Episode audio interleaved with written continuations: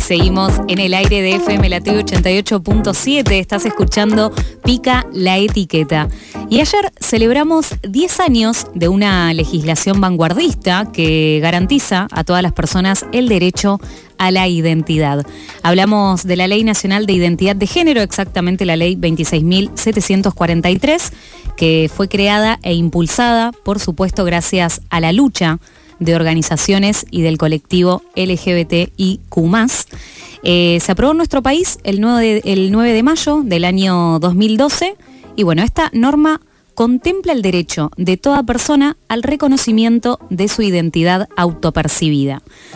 Algo importante a mencionar es qué es la identidad, ¿no? Porque eh, enmarcada en diferentes luchas, ¿no? Podría ser, bueno, eh, el tema de la identidad de un 24 de marzo, el tema, ¿no? También de, la identidad eh, autopercibida en cuanto a este tema de la ley de identidad de género. En este caso, esta ley toma la definición, podríamos decir, de la identidad como aquello que es la vivencia interna e individual del, del género tal eh, como cada persona la siente. Eh, esta puede corresponder o no con el sexo asignado al nacer y también incluye la vivencia personal del cuerpo, eh, porque esto puede involucrar la modificación de la apariencia o la función corporal a través de medios farmacológicos. quirúrgicos o bueno, de, de, otra índole. Y también incluye otras expresiones de género como la vestimenta, el modo de hablar y los modales. Es decir, la percepción que tenés de vos misma, más allá eh, si al nacer fuiste asignada como hombre, como mujer, eh, es eso, digamos, lo que se entiende no como identidad eh, autopercibida, que al fin y al cabo la tenemos todos. Buenas noches. Buenas noches, Charlie, ¿cómo estás? Bien, muy bien. Te autopresentaste, me gusta. Eh, sí, sí, eh, también la, importancia que tiene, ¿no? No solo eh, pensar en, el propio reconocimiento y la propia percepción, claro. sino también en, que eso sea reconocido por el Estado y obviamente reconocido por el resto de la sociedad. Como bueno, ante el resto de la sociedad yo me autopercibo de esta manera. Claro, porque es la primera ley de Latinoamérica que reconoce el derecho a la identidad autopercibida, es decir, el Estado reconoce a la identidad de género como un derecho humano fundamental y esto no solo para une mismo, sino también para el resto, ¿no? La, importancia de preguntar con qué pronombre te, te identificás, cómo te gustaría que te llamen. Eh, ¿A ustedes les ocurrió quizás encontrarse en algunos espacios donde les preguntaran esto más allá de la tribu? Eh, no me pasó nunca que me lo preguntaran a mí. Creo que también hay una cuestión de cómo, cómo uno se, mueve en su cuerpo y cómo decide mostrar y presentar su cuerpo, que a veces eh, la otra persona asume tu género o tu identidad de género en realidad. Y a veces entendemos que por los códigos del momento es correcto lo que van a asumir, ¿no? Creo que a mí nunca me preguntaron por mi pronombre, pero creo que se, entiende eh, que, que no es necesaria la pregunta en ese momento. Sí me pasó de tener que preguntarlo yo. Y ahí me haces pensar con lo que decías recién, que el derecho implica esa responsabilidad también por parte nuestra, porque es muy fácil pensar, bueno, no, yo eh, soy una mujer cis, entonces este derecho a mí, la verdad que no me carga ninguna responsabilidad encima, pero sí, es, es al revés incluso. Claro. Porque uno tiene que también respetar eso desde el otro lado.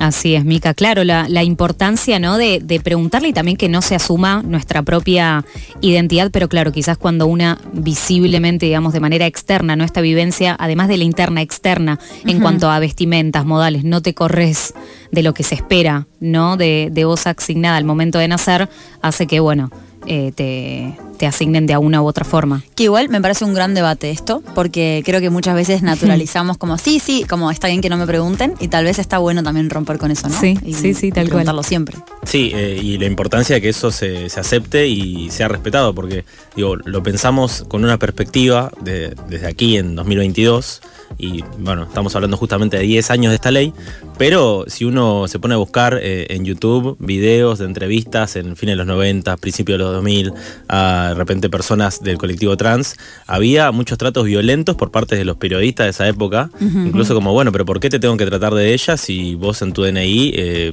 tenés un nombre masculino? Claro, sí, es más, eh, ayer vi una película, Una Mujer Fantástica, ¿la vieron? No. Una, película reconocida es de, es de Chile, si, si mal no recuerdo, en que, bueno, ocurría esto. Eh, la mujer no, no tenía el cambio registral de, su DNI y le decían, bueno, pero vos acá figurás que te llamas de tal o tal forma. Eh, pero lo importante es más, en línea con esto, es que esta ley eh, no, no obliga a las personas a que hagan su cambio, por supuesto, en el DNI.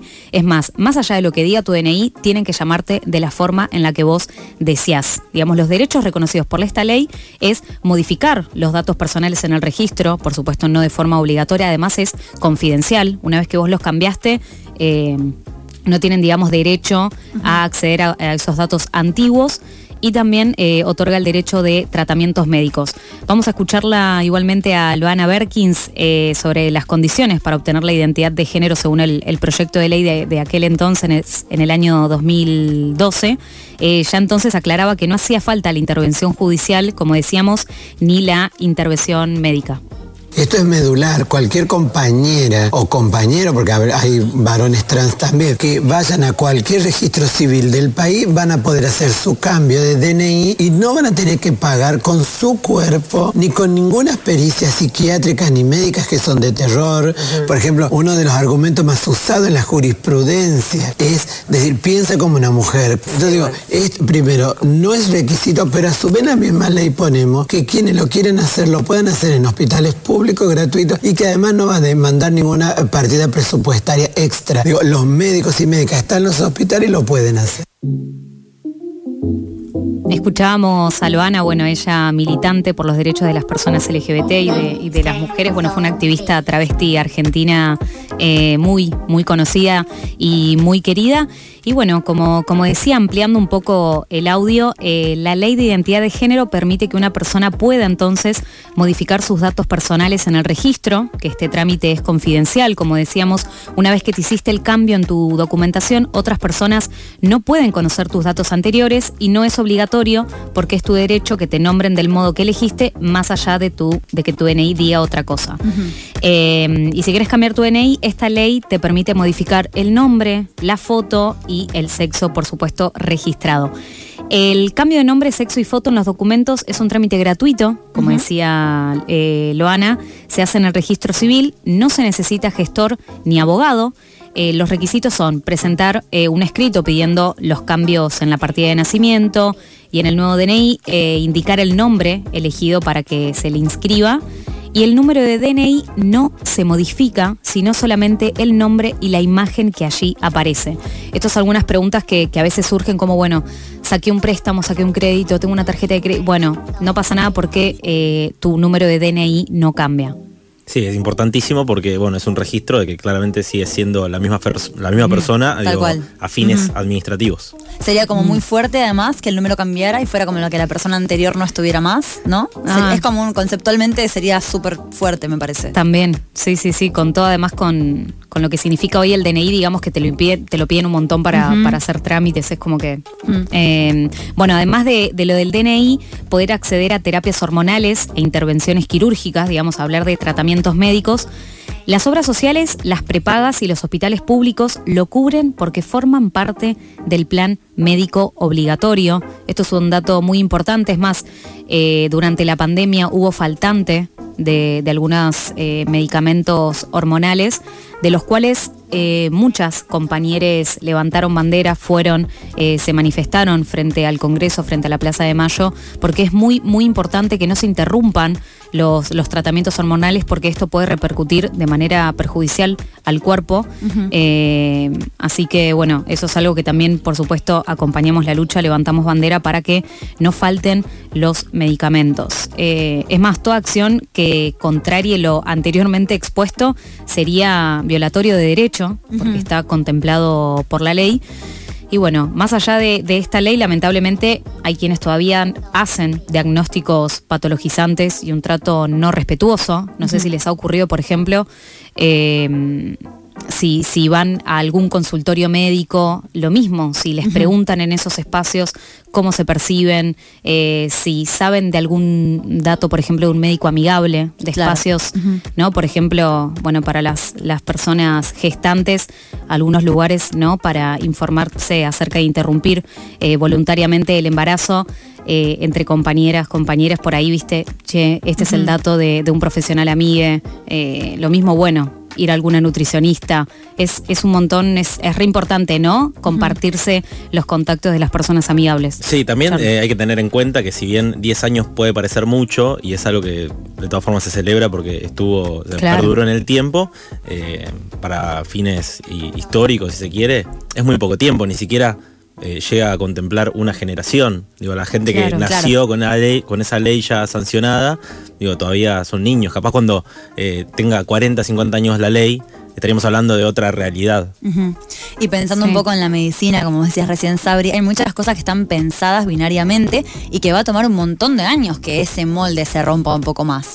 Y vos hablas de la Sí. nutrición, por ejemplo, hay muchas como recetas, entre comillas, que ya están súper instauradas y según seas mujer o varón, así, súper binario, eh, te van a asignar tal o cual cosa. Lo mismo con el deporte, los entrenamientos son de tal manera o de tal otra según seas varón o mujer. Y hay muchísimas variables en el medio que hoy no se están considerando a nivel, eh, digamos, estructura y que van a modificarse eventualmente con los años, seguro.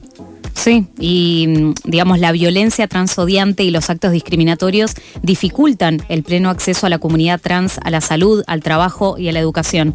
Quiero que escuchemos a Loana nuevamente eh, hablar respecto al acceso a la educación.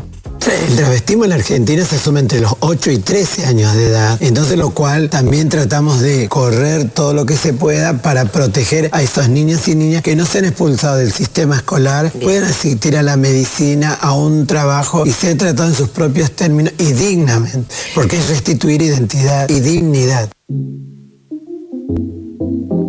Interesante lo que decía Loana, porque claro, el travestismo en Argentina se asume entre los 8 y 13 años de edad. Es importante la educación sexual integral, que, que en materia de derechos es un gran, gran avance. Igualmente en la ESI, por lo menos en los últimos manuales editados, no se habla de infancias trans, se siguen viendo y reproduciendo cuerpos binarios y, y tiene que haber profesionales tanto en el ámbito educativo como en el ámbito de la salud que tengan una formación integral y que puedan acompañar a esas personas para que no sean expulsadas, en este caso del sistema de salud, del sistema educativo y que también puedan tener una atención integral en el sistema de salud.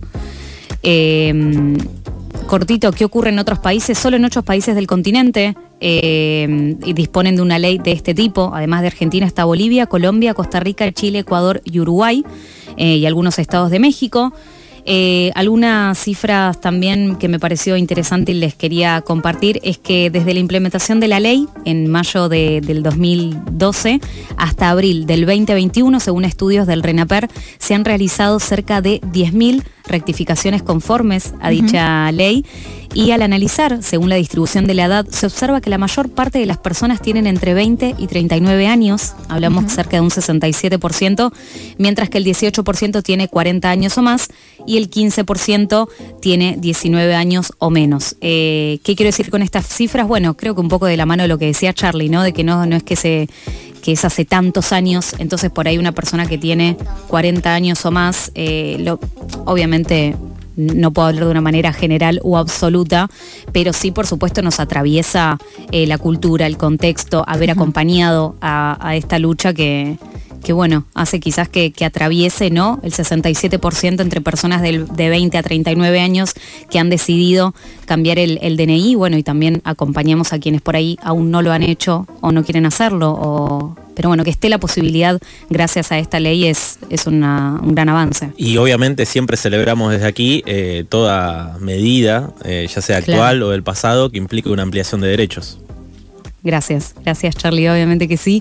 Eh, lamentablemente tenemos que cerrar este, este espacio para irnos a un tema musical, eh, sin antes, por supuesto, eh, decir que bueno, volvemos a, a celebrar eh, esta ley para garantizar una vida digna e inclusive para, inclusiva para todos. Celebramos esta conquista y por supuesto basta de eh, transfemicidios, de travesticidios, basta de compañeras muertas por el odio y pedimos por supuesto por la aparición de Tehuel de la Torre.